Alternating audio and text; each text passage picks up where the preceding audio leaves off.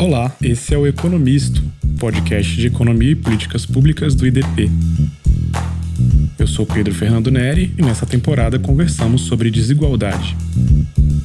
Hoje no podcast, o economista Sérgio Guimarães Ferreira. O Sérgio é mestre em economia pela PUC-Rio, PhD pela Universidade de Wisconsin-Madison, é funcionário de carreira do BNDES, com passagem por é, diversas entidades da academia e do setor público. O Sérgio é agora diretor de pesquisas do Instituto Mobilidade e Desenvolvimento Social, o IMDS, e vai falar com a gente hoje sobre meritocracia, mobilidade social, enfim. Sérgio, obrigado por estar com a gente hoje. Bem-vindo ao Economista. Obrigado, Pedro, pelo convite de fazer esse podcast contigo. Estamos eu, Paulo Tafni e o Armínio Fraga com esse desafio de criar o Instituto Mobilidade e Desenvolvimento Social, nosso MDS, com foco em mobilidade social. A ideia original foi do Paulo, do Armínio. Eu entrei no barco logo no início, bem antes da criação do Instituto, em outubro de 2020. No fundo, o projeto é discutir as políticas públicas sob esse ângulo da mobilidade social. Produzir indicadores, conteúdo de mídia, eventos, apoiar projetos de pesquisa que tangenciem o tema de alguma maneira, desenhar e avaliar pilotos de políticas públicas, atuar em advocacy, naquilo que a gente achar que faz sentido do ponto de vista do drive da política social, em diferentes planos, federal, estadual, municipal, enfim, um leque amplo de, de tipos de ação. Né? Um volume grande de trabalho, começou durante a pandemia, né, com uma equipe pequena, engajada, e acima de tudo com alguns parceiros na academia e na sociedade civil.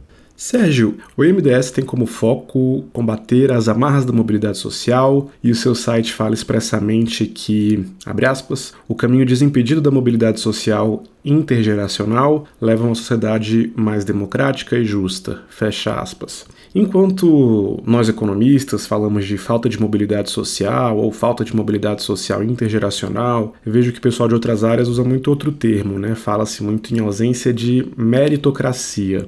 Então eu te provoco para começar o nosso papo. Existe meritocracia no Brasil? O que os dados indicam sobre mobilidade social? Acho primeiro que a gente precisa definir alguns termos, Pedro. No debate da política social, especificamente, da política pública, mais geralmente, quando falamos de foco, a referência é a redução de pobreza. Só que dentro desse público-alvo, se não pensarmos em mobilidade, e apenas na transferência de renda para satisfazer a cesta de consumo mínima, fica faltando algo. Né?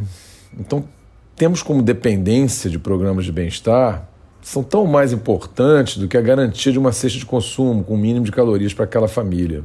Quando a Bolsa foi desenhada com condicionalidades, Bolsa Família, herança lá do Bolsa Escola, a ideia é que aquela garantia de uma renda domiciliar per capita mínima tivesse além daquele efeito de curto prazo, um subsídio implícito né, ao investimento em capital humano. Quando foi estendido para gestante, introduziu um subsídio implícito a investimento no feto. Quando inseriu jovens, um, um incentivo importante para ficar na escola em um momento crítico. Grande parte da evasão ocorre nessa faixa etária. Eu estou falando do Bolsa, posso, posso falar de outras políticas que precisam ser olhadas sob esse ponto de vista, de induzir a mobilidade intergeracional. O debate mundial fica muito em torno de desigualdade. Não estamos dizendo que isso não é importante, mas a partir da mobilidade, de uma desigualdade inicial, eu consigo simular a desigualdade futura. E muito importante, o ranking. Será que os mais pobres são sempre os mesmos? A resposta, grosso modo, é que são. Tanto aqui quanto na Dinamarca são. Mas o grau com que isso ocorre difere demais. As, as chances ao nascer não são igualmente distribuídas, mas essas chances em alguns países são bem mais desiguais do que em outros. Entender esse padrão, então, é importante para que a gente desmonte os mecanismos, o mecanismo que reproduz esse ordenamento social. Ao mesmo tempo em que ninguém deseja uma sociedade que tenha desigualdade zero, também não se quer uma sociedade com mobilidade máxima, em que cada geração se embaralhe todas as cartas. Imagina se, se isso fosse líquido e certo. Qual a motivação de um pai de classe média para investir na educação do filho se soubesse que alguém embaralhar as posições e seu filho seria fruto inteiramente da sorte. Ou se algum ditador ia seguir a lógica de que os últimos serão os primeiros. Que faria os últimos de hoje investirem se sabem que serão os primeiros? O mérito é um motor essencial do crescimento da produtividade e o mercado competitivo é a ferramenta mais genial criada para induzir o mérito a partir da impessoalidade. Mas as pessoas vão a esse mercado com diferentes dotações de capital humano. Também os mercados não são perfeitos. Existe, por exemplo, informação assimétrica e o acesso à informação não é distribuído igualmente para todos, independentemente da renda domiciliar per capita. Então, baixa mobilidade social é meio que um indicador de febre que aponta para baixo dinamismo, pouca inovação, baixo crescimento econômico e chances desiguais. Agora, indo para a sua pergunta sobre meritocracia e sobre os dados, vou tentar responder combinando as duas respostas. Eu acho curioso que quando nós falamos em mobilidade social, a reação de muitos é se manifestar contra ou a favor da meritocracia. Na verdade, as duas coisas, mobilidade social e meritocracia, não são sinônimos. Por exemplo, uma forma de aumentar a mobilidade social, sem fazer aqui juízo de valor, são as cotas raciais das universidades. Uma coisa que a gente observa dos dados é que negros, filhos de pais sem instrução, têm apenas 7%, comparado com os brancos, 14%, de alcançar o diploma do ensino superior. Alguém a favor de cota racial diria que é preciso limitar o império da meritocracia para garantir um salto dos filhos negros de pais sem escolarização. É perfeitamente legítimo, mas observe que para garantir a força e a mobilidade dos negros, ou para eliminar a diferença na mobilidade com os brancos, eu criei um mecanismo que restringe a meritocracia. Então não há equivalência de conceitos. A mobilidade social, objetivamente, é um conceito estatístico. Defender a mobilidade social, então, às vezes coincidente, às vezes não é coincidente com defender a meritocracia. Como conciliar as duas visões? A mobilidade social vai ser resultado inexorável em um sistema econômico em que igualdade de oportunidades se combine com o império do mérito. Em um sistema assim, a sociedade será seguramente móvel, em um sentido bem estrito. O seu nível de renda e o seu ranking na sociedade, o seu, da pessoa na sociedade, não depende do nível de renda do seu pai ou da mãe. Exceto na medida em que seus pais te transfiram valores, por exemplo, valor do esforço individual, a importância de planejar ações, etc. Desigualdade de renda bruta, antes de impostos e transferências, por sua vez, vai resultar da combinação de esforço e de habilidades natas, e, obviamente, de sorte e azar. E o papel da transmissão intergeracional de valores é muito importante. Um estudo realizado na China mostrou que os netos de pessoas cujas riquezas foram destruídas pela Revolução Comunista na China estão fazendo a fortuna das famílias. E tem valores capitalistas e apreço pelo mercado, pela meritocracia. Tem mais apetite pelo risco. Enfim, uma série de características que são transmitidas de pai para filho que são fortemente correlacionadas com o sucesso. Então, parte dessa imobilidade é meritocrática. Tem elementos ali que não são de privilégios concedidos pelo Estado ou vantagens que decorram de networking por frequentarem clubes privativos da elite. Tem uma coisa que chama talento, apreço pelo risco, amor ao trabalho. Essas coisas são transmitidas, sim, de forma intergeracional. Então, família definitivamente importa. Tudo isso, então, para afirmar duas coisas. Mobilidade é bom, mas nem toda imobilidade decorre da falta de meritocracia. E meritocracia é bom, mas às vezes, quando há desigualdade de oportunidades, é necessário restringi-lo para viabilizar a mobilidade social. Então, voltando aqui para a sua pergunta e começando pela segunda, quando a gente fala que uma coisa é alta ou baixa, tem que ser sempre em relação a alguma coisa, em outra coisa. Né? Então, eu vou guardar a surpresa da comparação internacional para um podcast futuro, que a gente está lançando esses dados no fim desse mês, mas comparando o Brasil com ele mesmo, as notícias são bastante boas no âmbito da educação. O Brasil escolarizou muito como hoje tem uma fração bastante grande das pessoas indo para o mercado de trabalho com ensino médio, a relação entre a escolaridade do filho e do pai caiu. Imagina que todos alcancem o ensino médio independentemente da escolaridade do pai. A posição relativa dos filhos passa a não ser relacionada à posição relativa dos pais, pelo menos na educação. Isso foi o que aconteceu e resultou de coisas importantes feitas na década de 90 e 2000, principalmente com a expansão do ensino médio, que tem a ver com o Fundeb, né? mudança na lei de diretriz de base, um pouco com, com, Bolsa Família, especialmente a expansão do programa 16, 17 anos, né? e outros fatores conjugados que geraram essa expansão. Então, esse movimento teve um grande efeito na mobilidade e educação.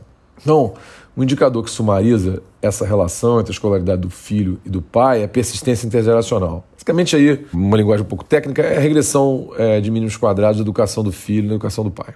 O coeficiente da PNAD 2014 para filhos com 25 ou mais, ou seja, adultos, né, é de 0,54. Então imagina um coeficiente autorregressivo de, uma, de um mínimos quadrados, né? 0,54. Mas se você pega o Brasil de 96, o coeficiente de persistência é 0,72. Então essa queda é de 20 pontos percentuais, é muita coisa. domina o efeito do ensino médio, porque quantitativamente pouca gente chega no ensino superior. Então a nossa mobilidade aumentou porque a mobilidade educacional, que eu me refiro, né? ela aumentou porque domina quantitativamente o efeito diploma do ensino médio. Esse indicador de persistência mistura duas coisas: a persistência do ranking com a persistência do nível. Tem dois fatores puxando esses números para baixo. Um é o salto nominal dos filhos em relação aos pais. Filhos são muito mais escolarizados do que os pais. Vou dar um pequeno spoiler aqui. Para a geração de 80, o Brasil está entre os primeiros colocados no percentual de filhos com mais escolaridade do que os pais, brigando na ponta com os tigres asiáticos. A gente vai apresentar isso no fim do mês. E o salto dos filhos em relação aos seus pais, especialmente a geração da década de 80, é impressionante. 84,2% dos filhos têm mais escolaridade do que os pais. O outro tem a ver com o ranking. Lembrando aqui, eu estou falando do coeficiente de persistência. Ele tem a ver com o salto em relação aos pais, tem a ver com o ranking dos filhos. A mistura dos dois. Como filhos de pais com fundamental completo progrediram muito e embolaram com os filhos de pais mais escolarizados, então, o ranking educacional do filho já não é muito correlacionado com o do pai, exceto para os extremos, coisa que eu falo mais adiante. Claro que também tem uma má notícia nisso. Primeiro, não estamos conquistando o diploma do ensino superior. E quando, do ponto de vista da mobilidade, da desigualdade, acaba sendo uma boa notícia, a evolução do médio completo, do ponto de vista do desenvolvimento econômico é ruim, porque hoje você tem uma mão de obra pouco escolarizada, é uma com percentual baixo de pessoas no ensino superior. Né? Sim, hoje em dia o mundo está muito focado em tecnologias, então sem ensino superior você não dá um salto no desenvolvimento. E não dá um salto de salário também, que é muito importante. Então você tem um monte de gente com ensino médio, salário deprimiu, porque como teve muita oferta de ensino médio e a demanda é cada vez menor para o ensino médio, salário deprime. Então você tem uma mobilidade absoluta de educação, mas você não tem uma boa notícia do ponto de vista de renda, a mobilidade de renda que a gente ainda não começou a explorar. Mas então, assim, por quê? Porque só 26% dos filhos nascidos nos anos 80 têm ensino superior. É pouco quando você compara com outros países, inclusive países da América Latina. Então, além disso, a distância entre o sucesso de um filho cujo pai tem ensino superior e cujo pai não tem instrução é muito grande, e isso é muito importante. Então, tem um lado que esse indicador de persistência não cobre, se você compara a probabilidade condicional de se chegar ao ensino superior completo e vê a diferença entre um filho de pai que já tem ensino superior e um filho de pai sem instrução, tá? É, pai sem instrução, só para você ter ideia, na amostra da PNAD 2014 é um terço da amostra do país, a distância é abissal. A probabilidade de um, de um filho de um pai com ensino superior alcançar o ensino superior é de 70%. E a do filho do pai sem instrução é de 5%. 70 contra 5. Então, nesse sentido, o Brasil tem uma mobilidade educacional muito baixa. Isso também vai ser mostrado no fim do mês, então não queria dar spoiler nisso. Mas quando comparado esse indicador com países do OCDE, a gente vê que o nosso desempenho não é bom. Isso nos faz voltar à sua primeira pergunta. A mobilidade aumentou, mas ninguém pode dizer que o progresso educacional dos filhos, principalmente por conta desse último indicador, seja puramente o resultado do mérito. Diferença entre 70 e 5. Você já herda né, a posição educacional do seu pai. Então é um pouco como se as pessoas apostassem uma corrida de 100 metros em que metade dos competidores só pode partir quando os outros estiverem 20 metros na frente. É nesse sentido que um sistema com desigualdade de oportunidade e meritocracia, no fundo, você vai gerar, vai replicar as desigualdades de oportunidade existentes anteriormente. Então, no fundo, no fundo, é uma combinação das duas coisas. Você iguala as oportunidades e concede a meritocracia. As duas coisas não são sinônimos. Então, por outro lado, no meio da distribuição, podemos dizer que as diferenças caíram bastante. Essa é a boa notícia por conta da mobilidade educacional. Complementando a resposta à sua pergunta, então existe meritocracia no Brasil? Acho que nenhum país do mundo tem um acesso às elites totalmente meritocrático. Douglas North, no seu livro Ordem Social e Violência, ou violência e ordem social, né? Ele classifica os países entre aqueles que têm ordem social de acesso aberto e ordem social de acesso restrito. Na verdade, acho que os países estão distribuídos num contínuo dessas coisas. Então, a ordem social de acesso aberto é aquela, vamos dizer, os Estados Unidos, a Dinamarca, em que os ricos, a elite, ela não tem carta marcada, não existe favores do governo é impessoal. Então, essas instituições que não fazem com que o filho da elite tenha espaço garantido na elite, bastante baseadas em mercado competitivo, legislação antitruste rigorosa. O outro extremo que é a ordem social de acesso restrito, você pode pensar nessa filosofia, vamos dizer, corporativista, lá de Portugal, lá do rei Diniz, né, das ordenações manuelinas, um modelo aristotélico em que cada pessoa tem uma função na sociedade e não pode haver mobilidade. Então, o pedreiro vai ser o filho do pedreiro vai ser sempre pedreiro, uma sociedade de castas. Né? Então, isso é uma ordem social de acesso restrito extremo. E os países se, se localizam entre um e outro. Então, quando eu falo acesso restrito institucional, no fundo eu estou falando de. Eu não estou falando de mobilidade, eu estou falando de meritocracia ou não meritocracia institucionalizada. E eu acho que os países eles estão num grupo ou no outro, eles evoluem incrementalmente geralmente na direção do zero para o um, em termos de acesso, né? mas às vezes com retrocessos. Eu acho que o Brasil é relativamente meritocrático. Tá? Eu sou bastante eu sou otimista em relação ao Brasil nesse aspecto. A gente tem uns stop and goes, mas ele é relativamente meritocrático. O acesso ao emprego público no Brasil se dá através de concurso público, né, na maior parte das vezes. O acesso à universidade pública é via Enem. Né? Também é meritocrático. Isso às vezes faz com que quem larga na frente na vida, pela condição de sua família, alcance as universidades de emprego público. Mas essa é a vida como ela é. Você não vai querer matar a meritocracia porque o tipo de sinal que você vai dar é péssimo. Mas posso garantir a mobilidade social? Para garantir isso, a sociedade vai ter que olhar as condições de partida. Mas eu diria que, graças ao, ao, concurso público, os filhos da classe média alcançam os postos públicos. E se não tivesse sido concurso público? Provavelmente o resultado não seria muito diferente. Mas a forma de acesso não seria meritocrática. Então, sei lá, nos, apenas para citar um exemplo, nos países comunistas, eu tinha um, um amigo lá na Universidade de Wisconsin, ele era russo. Ele, na verdade, ele era, ele era, do Cazaquistão. E ele disse que ele comprar. A, a, família dele era de professores, então ele tinha televisão a cores. Na década de 70 ele já tinha televisão a cores lá. Eu perguntei como é que você conseguia televisão a cores? Tinha um mercado? Não, os meus pais eram professores. Então, como a sociedade valorizava os professores, a gente conseguia algumas benesses. Nesse caso específico, né, o acesso dele não, tava, não era mediado por um mecanismo impessoal né, o acesso à televisão. Era mediado por pessoalidade. Né? No final você pode dizer, ah, mas tem mérito, porque o cara é professor. Eu não sei, nem todo professor tem mérito. Não é por, pelo fato do cara ser de uma categoria específica, ele tem determinados acessos. Então não é uma sociedade meritocrática. Então, respondendo a sua pergunta de maneira objetiva, acho que temos uma meritocracia razoavelmente institucionalizada no Brasil, e isso não vai significar que temos mobilidade social, como eu tentei explicar acima. Eu nunca vi um estudo desse tipo, mas eu tenho um palpite que temos um, uma razoável mobilidade de acesso ao topo da cadeia de renda, os 1% mais ricos, graças a uma renovação que é devida à meritocracia os donos das novas startups são pessoas filhas de gente que estavam ali no top 15%, classe média, né? que estudaram, acharam um nicho empresarial e ficaram milionários essa mobilidade é bastante meritocrática. Por outro lado, tem uma falta de mobilidade também no topo, 1%, que decorre dos donos de empresas com acesso ao governo, que através de lobby conseguem favorecimentos especiais. Essa parte é não meritocrática né? e vai gerar falta de mobilidade no topo da distribuição de renda. Mas eu diria que temos sim. Isso não é um julgamento quantitativo, mas é mais observacional. A gente tem uma razoável dose de meritocracia institucionalizada. Não sei se ficou claro que isso não garante a mobilidade social, às vezes conflita com ela.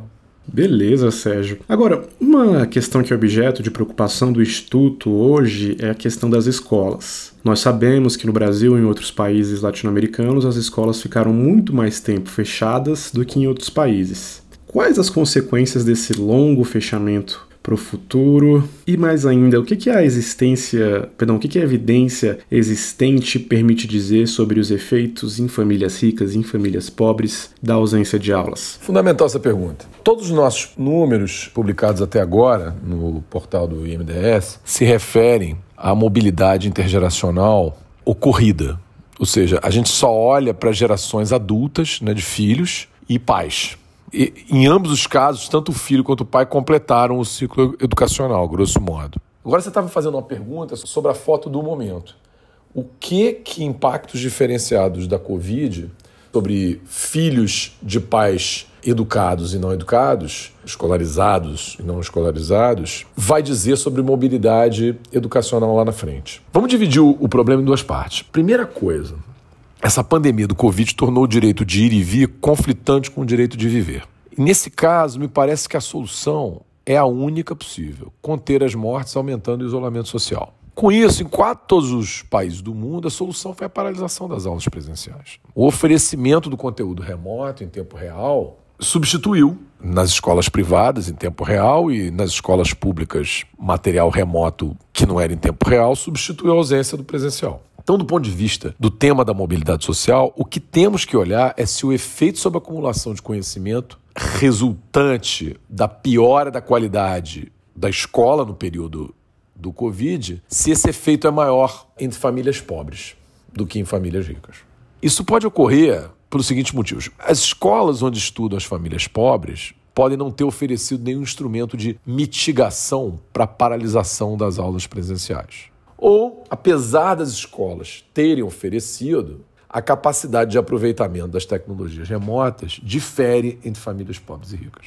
A absorção do conhecimento pela via remota, ela pode ser, por sua vez, diferente em domicílios pobres e ricos, por dois motivos. Primeiro, os lares mais pobres não contam com acesso a tecnologias que permitam o aproveitamento pleno do conteúdo lecionado em modo remoto. E segundo, a falta de apoio parental e a falta de um ambiente intelectualmente rico impede tanto a compreensão adequada quanto a motivação necessária para a criança. Em especial, é, essa motivação em momentos de pandemia, é, ela tem que ser muito alta, porque a criança fica com muito tempo livre e não fiscalizada, né, não monitorada, ainda mais sem aula presencial, desculpa, sem aula em tempo real, a criança fica muito solta. Então o pai tem que chegar lá às sete horas da manhã é hora de começar, meio-dia é hora de acabar, né? Então tem que ter horário para as coisas, né? Horário para fazer dever de casa. Tudo isso tem que ser agora monitorado pelos pais. E a ausência desse ambiente, a ausência de tempo dos pais para fazer esse monitoramento, a ausência de capacidade é, intelectual, de conhecimento para dar suporte ao filho, na compreensão, principalmente no primeiro ciclo do, do ensino fundamental, na compreensão dos deveres de casa, né? Tudo isso prejudica, pode ser prejudicial à absorção desses conhecimentos sendo transmitidos remotamente. No caso das famílias pobres, tá, a gente tem três efeitos então operando conjuntamente. Primeiro, embora não, tenha, não existam esses números consolidados para o Brasil, eu me arriscaria a dizer que a rede pública teve menos dias de, de, aulas presenciais do que a rede privada. Por exemplo, em São Paulo, as escolas privadas tiveram 20 dias a mais de aulas presenciais comparadas às escolas públicas.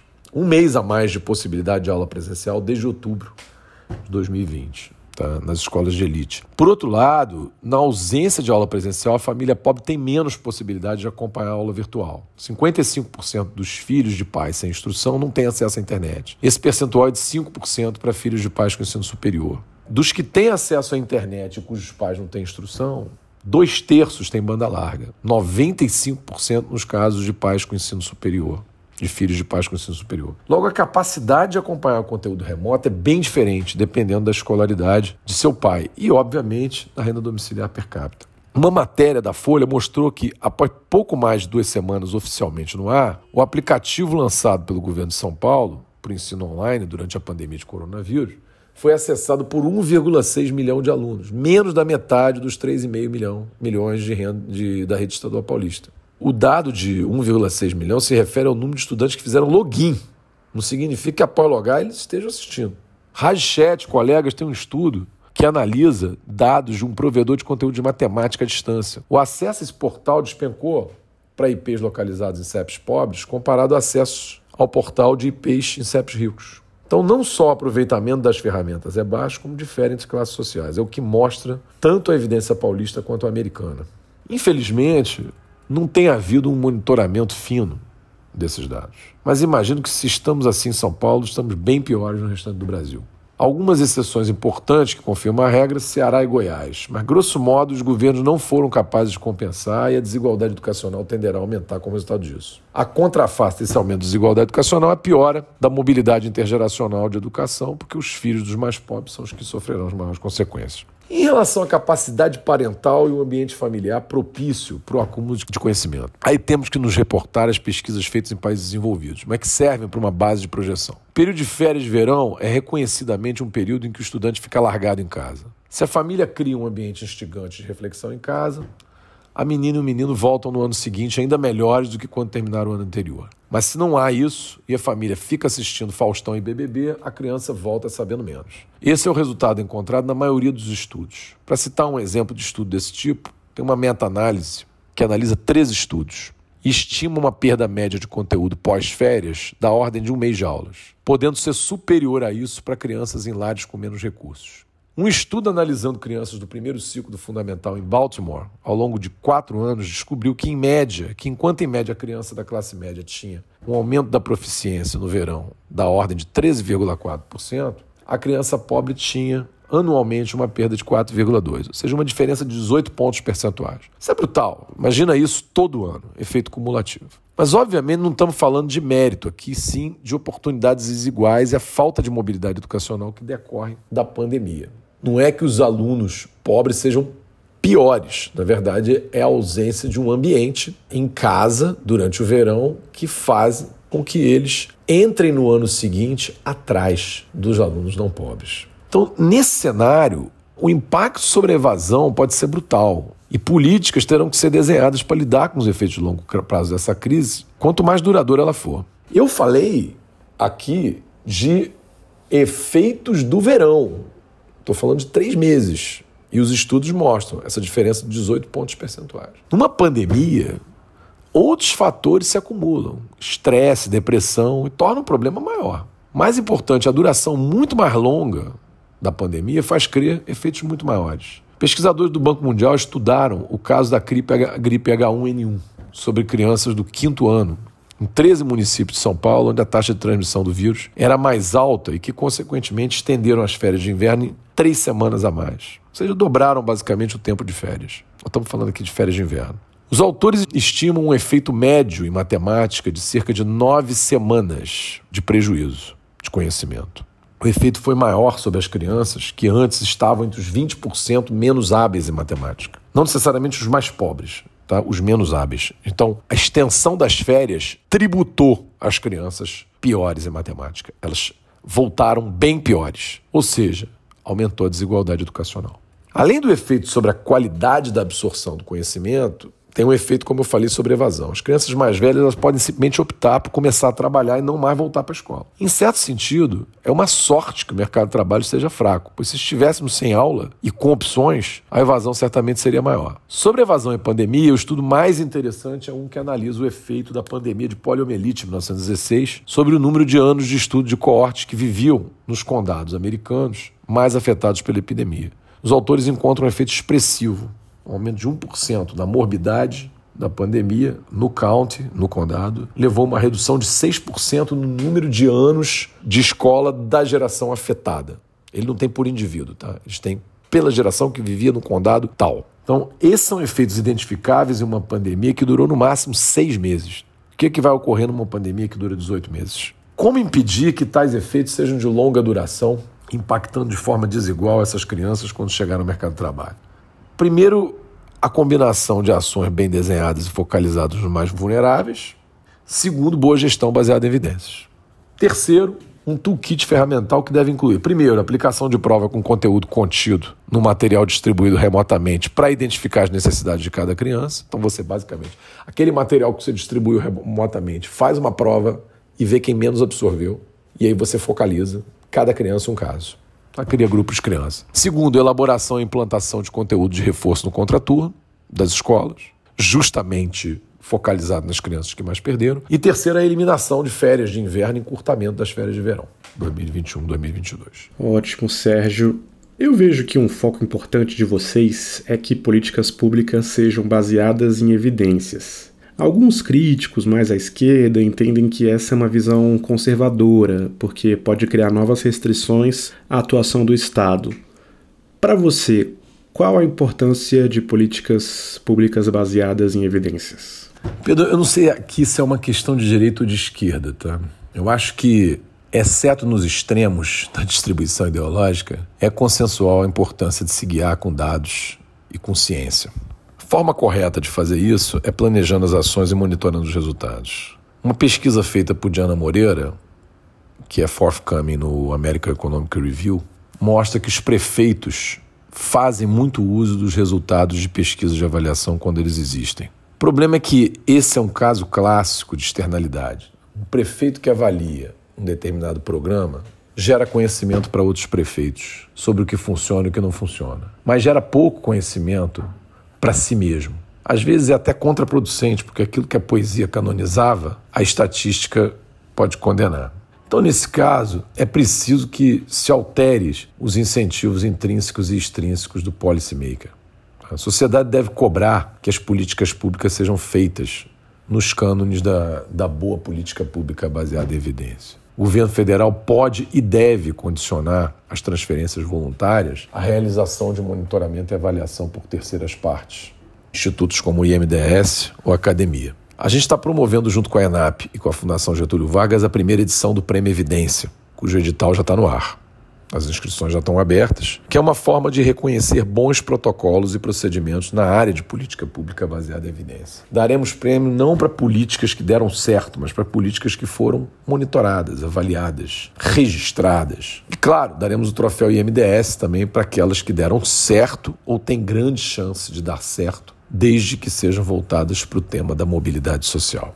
Voltadas para o tema mobilidade social, não diria, mas impactadas pelo tema. Então, acho que a mensagem principal aqui, a sua pergunta, sobre se cria novas restrições à atuação do Estado, eu acho que de forma alguma. Né? Na verdade, é o contrário. O Estado não é restrito pela necessidade de accountability. Né? O que restringe a atuação do Estado é as escolhas dos eleitores. É, o Estado está restrito às escolhas dos eleitores. Mas uma vez essas escolhas feitas, a escolha do eleitor precisa ser bem informada. E para ser bem informada, o eleitor tem que conhecer o resultado dos programas do, do Estado. Então eu diria que, que, muito pelo contrário, na verdade, qualifica a escolha dos eleitores e, consequentemente, faz o Estado melhor.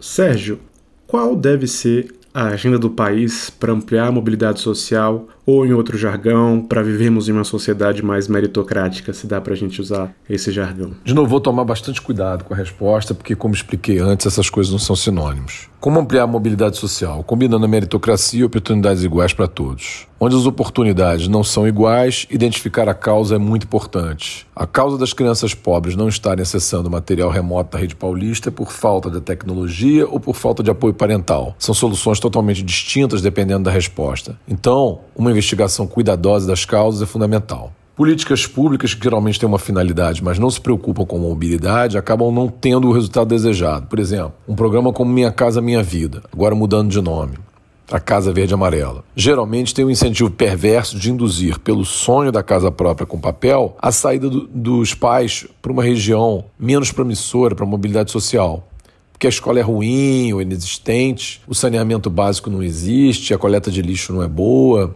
o transporte é muito ruim, não permite o pai chegar no mercado de trabalho, não permite o filho frequentar áreas de lazer, interagir com pessoas interessantes, um lugar é violento, então o cara sai de um lugar mais pacífico, mas onde ele está morando de aluguel, e Minha Casa Minha Vida oferece uma casa própria para ele, ele se desloca, vai para longe leva sua família para um lugar de baixa oportunidade. Enquanto algo que parece bom no curto prazo pode ser péssimo no longo prazo para os filhos daqueles pais que resolveram se mudar, tem coisas que parecem ruins, como um programa de aluguel social permanente, mas que são boas no longo prazo. Então, um programa de aluguel social permanente que auxilia as famílias a se mudarem para vizinhanças com escolas melhores, ele não resolve a casa própria, mas ele permite mobilidade social. Da mesma maneira, programas de transferência de renda devem ser desenhados com um olhar na geração de filhos e netos. Então, o Bolsa Família já citado, poderia não ter qualquer condicionalidade. Programa americano chamado Mother's Pension, que dava dinheiro para mães solteiras ou viúvas nos Estados Unidos, extinto na década de 20, causou o aumento da esperança de vida dos filhos e não tinha condicionalidade. Então a condicionalidade não é algo necessário, mas algumas condicionalidades são muito importantes. Por exemplo, a Cecília Machado mostra que a inclusão das gestantes no programa Bolsa Família, ao exigir como condicionalidade o acompanhamento pré-natal, aumentou o peso ao nascer do bebê, porque as mães começaram a fazer acompanhamento no início da gestação. Um resultado importante do Bolsa. A condicionalidade funciona como uma espécie de nudge, aquele empurrãozinho que uma mãe precisa para fazer algo que é bom para o seu filho. Então a efetividade de um programa aumenta se você coloca a condicionalidade bem desenhada. Claro que tem condicionalidade que pode gerar apenas custos para os pais, sem eficácia. Então a resposta sobre como aumentar a mobilidade é desenhando programas de maneira mais inteligente. Nesse sentido, temos um federalismo muito rico, mas governos que experimentam muito pouco. Criar um acabouço jurídico mais propício à experimentação dos governos em